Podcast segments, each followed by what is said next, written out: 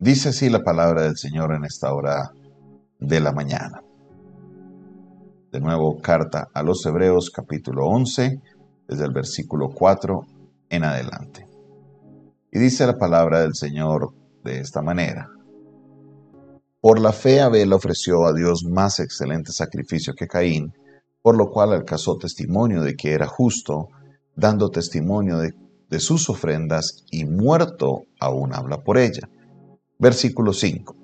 Por la fe, Enoc fue traspuesto para no ver muerte, y no fue hallado, porque lo traspuso Dios, y antes de que fuese traspuesto, tuvo testimonio de haber agradado a Dios. Aquí se nos introduce a este segundo personaje de la Biblia que creyó en Dios, fue obediente a Dios y que eh, agradó a Dios por su obediencia. Este personaje se llama Enoch. ¿Quién fue Enoch? Enoch es un personaje que no sabemos mucho de él. Sabemos, eh, aparece en el libro de Génesis capítulo 5. vamos a ir a la palabra en ese momento, libro de Génesis capítulo 5, y vamos a leerlo desde el versículo 18 en adelante. Aquí es donde aparece este personaje llamado Enoch. Y vivió Jared 162 años y engendró a Enoc. Y vivió Jared después de que engendró a Enoc 800 años y engendró hijos e hijas. Y fueron todos los días de Jared 962 años y murió. Vivió Enoc 65 años y engendró a Matusalén. Y caminó Enoc con Dios después de que engendró a Matusalén 300 años y engendró hijos e hijas. Y fueron todos los días de Enoc 365 años. Caminó pues Enoc con Dios y desapareció porque le llevó Dios. Hasta aquí encontramos lo que nos habla de este personaje Enoc. Entonces, ¿qué sabemos de Enoc? Enoc eh, fue el padre de Matusalén. Matusalén es conocido como la persona que más años vivió en toda la tierra, el total de sus años, 969 años, el segundo que más vivió, Adán, y el tercero tenemos al padre de Enoch, que se llamó Jared, que vivió 962 años. Matusalén dio, eh, tuvo un hijo llamado Lamec, y Lamec tuvo un hijo llamado Noé. Entonces, Enoch fue el bisabuelo de Noé, sí, el mismo Noé que construyó el arca y fue salvo. Enoch pertenecía a, o fue uno de estos hombres que creyó en Dios y fue un hombre que agradó a Dios. La palabra de Dios nos dice, en el versículo 22, y caminó Enoch con Dios después de que engendró a Matusalén 360 años, engendró hijos e hijas. Y todos los días de Enoch fueron 365 años. Caminó pues Enoch con Dios y desapareció porque le llevó Dios. De la manera que nos narra esto en, en el hebreo, el autor de los Hebreos, justamente la carta a los Hebreos, da a entender que Enoch camina con Dios porque fue un hombre que le creyó a Dios. Y recuerde que nos está diciendo la palabra de Dios que por la fe los antiguos alcanzaron este buen testimonio. En otras palabras, fueron personas que oyeron la palabra de Dios, oyeron la instrucción de Dios y le obedecieron a la palabra de Dios y por esa razón les fue contado por justicia. Claro, en este tiempo la persona de Jesús no había venido a la tierra, en este tiempo este concepto de la salvación que tenemos tan claro el día de hoy todavía no estaba, entonces es por la fe que ellos alcanzarán justicia. Entonces, cuando nos dice que le llevó Dios, no nos dice que se lo llevó de una mala manera, o no que de una manera que, que caminó con Dios y Dios lo desapareció porque era alguien malo, es todo lo contrario. Como fue alguien tan bueno, es de la única persona hasta aquí, aunque tenemos ya récord después de, por ejemplo, el caso de Elías, que no murieron. En otras palabras, fueron personas que fueron llevadas al cielo, no murieron. También pasó con Elías, que vino un carro de fuego y se lo llevó, por el primero de ellos fue Enoch, quien caminó con Dios y desapareció, no murió, no encontraron su cuerpo, no se supo qué pasó con él.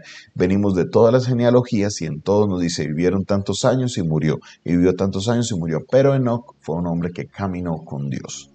La carta a los hebreos nos indica lo siguiente, porque ellos en su tradición oral tienen información importante. Nos dice, por la fe, Enoch fue traspuesto para no ver muerte y no fue hallado. ¿Por qué? Porque lo puso Dios. Y antes que fuese traspuesto, dice texto, tuvo testimonio de haber agradado a Dios. Esto nos muestra que fue un hombre que fue obediente a la palabra de Dios. Aquí es este concepto que es clave y es importante. La fe nos lleva siempre a una acción. Como lo dice Santiago, una fe sin obras definitivamente es una fe muerta. Entonces, Enoch, a pesar de que no existía la Biblia, a pesar de que no existía el Antiguo Testamento, el Nuevo Testamento, no existía este libro, escuchó lo que Dios quería que él hiciera escuchó cómo Dios quería que él viviera. Eran cosas que estaban en su corazón y al escuchar la instrucción de Dios no dijo, ah, eso es puro cuento. Ay, yo no le veo nada de malo a eso. No, al contrario, dijo, yo quiero caminar como Dios quiere que lo haga y viviré así. Por eso dice que antes de ser traspuesto tuvo testimonio de haber agradado a Dios. ¿Por qué? Porque oyó la palabra de Dios, obedeció, caminó con esa palabra y por esa razón agradó a Dios. Hoy tenemos un concepto muy errado de la fe porque la hemos asumido, la hemos empezado a recibir como este concepto de emociones, debido a que en momentos importantes o en momentos de la historia cristiana en los últimos años se ha hablado de la fe y se ha conectado mucho con un momento inspiracional de la palabra, donde si actuamos podemos recibir grandes bendiciones. Y claro, la fe puede llevarnos a recibir grandes bendiciones de parte de Dios, eso es indudable. El problema es que lo hemos conectado con un momento emocional del culto donde, uy, sentí la emoción, ahora sí voy a hacer lo que Dios me dice que haga, pero cuando no sientes la emoción de hacerlo, ¿qué es lo que sucede? Y es aquí donde la verdadera fe es puesta a prueba porque la verdadera fe no depende de nuestras emociones, no depende de si quiero o no quiero, no depende de si me siento como que quiero obedecer hoy o como que si me siento que no quiero obedecer, no, la verdadera fe es la verdadera fe, punto.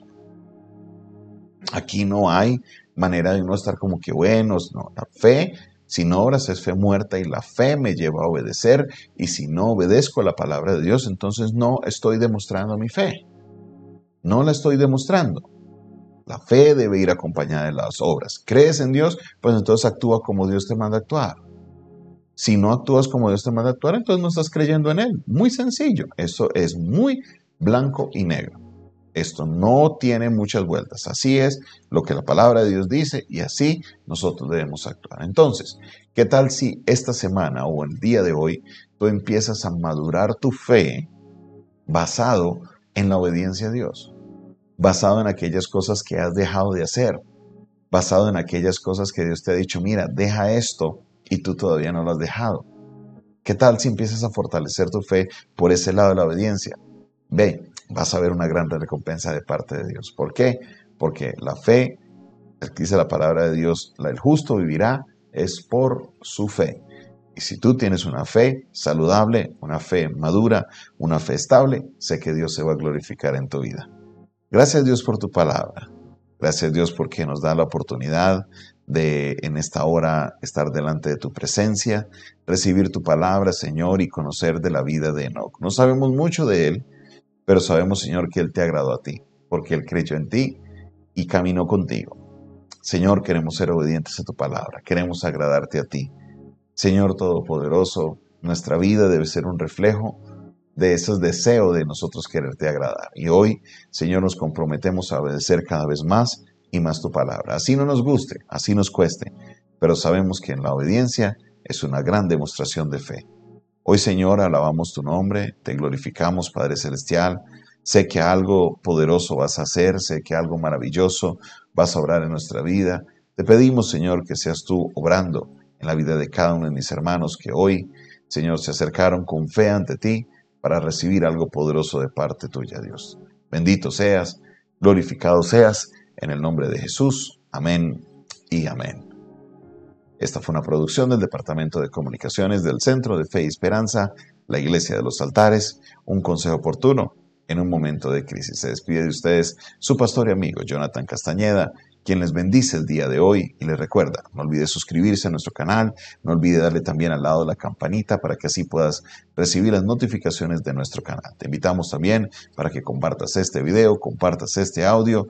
Yo sé que algo poderoso hará Dios en tu vida. Recuerda, si necesitas aprender un poco más de nuestro ministerio, escríbenos al 316-617-7888. De nuevo, 316-617-7888. Dios te bendiga, Dios te guarde